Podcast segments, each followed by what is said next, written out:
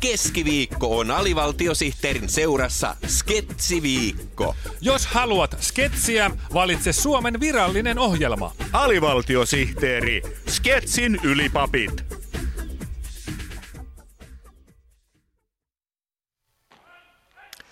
Ilmavoimien hävittäjä Eversti Jääskeläinen, lentäjä Ässät Ketola ja Rautakallio ilmoittautuvat takaisin tukikohdan muona vahvuuteen. Harjoituslento Tikkakosken lentokentältä Perämeren yläpuolelle ja takaisin Tikkakosken lentokentälle on suoritettu. Hyvä on. Tietävätkö lentäjäässät Ketola ja Rautakallio, mitä kello on? Kyllä tiedämme, herra hävittäjä Eversti. Kello on 1417, herra hävittäjä Eversti. Hyvä. Entä tiedättekö, mikä tämä paperi on? Onko se ilmavoimien virallinen suttupaperiarkki? Vai onko se paperin lennokkien taittelun tarkoitettu A4-arkki? Ei ole. Tämä on teidän tämän aamuisen harjoituslentonne lentosuunnitelma. Mm-hmm. Tämän mukaan teidän olisi pitänyt ilmoittautua saapuneeksi kello 1124. Tämä merkitsee sitä, että te olette myöhässä 293 kellonaikaa, eli 2 tuntia 53 minuuttia. Miten te selitätte tämän? Poikkesitteko juomassa munkkikahvit Karjalan lennoston ABCllä?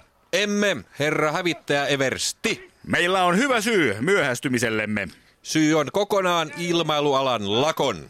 Laskeuduimme Tikkakosken lentokentälle aikataulun mukaisesti. Mutta kun menimme sotilaslentokentän saapuneet halliin odottamaan matkatavaroitamme matkatavarakarusellin äärelle, Eli yksi kertaa 20 millimetristä M61 Vulkan tykkiä ammuksineen. Neljää Sidewinder ilmasta ilmaan ohjusta, Sekä kahta muovipussia, joiden sisältönä hailuodosta noutamamme tuliaiset eli kaksi Marabu suklaalevyä, I Love Hailuoto T-paita, pullo alkoholitonta konjakkia sekä levyllinen oululaista kansanmusiikkia, eli kaukoröyhkän levy Steppaillen. Olittepa kevyesti varustautuneita. Niin, matkatavaroita ei kuulunut eikä näkynyt missään. Tunnin odottelun jälkeen otimme yhteyttä matkan järjestäjämme Hornet Racerin palvelunumeroon. Sieltä valitettiin, että ilmailualan unionin ja lentoemäntäjä Stuertti yhdistyksen työtaistelu häiritsee ilmavoimien maapalveluja, joihin matkatavarakäsittelykin kuuluu. Vai niin? Ettekö te tiedä, mitä taisteluohjesääntö käskee tällaisessa tilanteessa tekemään? Kyllä tiedämme. Yllättävässä vaaratilanteessa siirrytään taisteluvalmiuteen ja lausutaan viikon virallinen palindromi.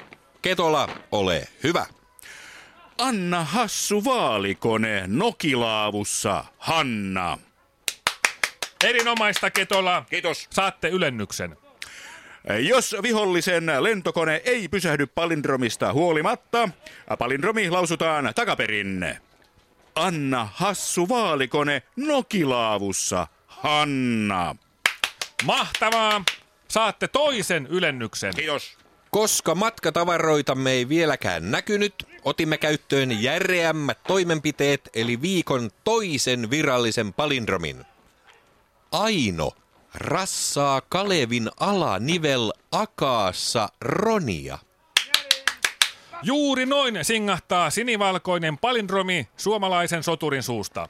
Mutta vasta kun lausuimme toisenkin palindromin takaperin, kas näin, Aino rassaa Kalevin alanivel akaassa Ronia, Niin lakkoilijat antautuivat ja toivat matkatavaramme kiltisti luoksemme.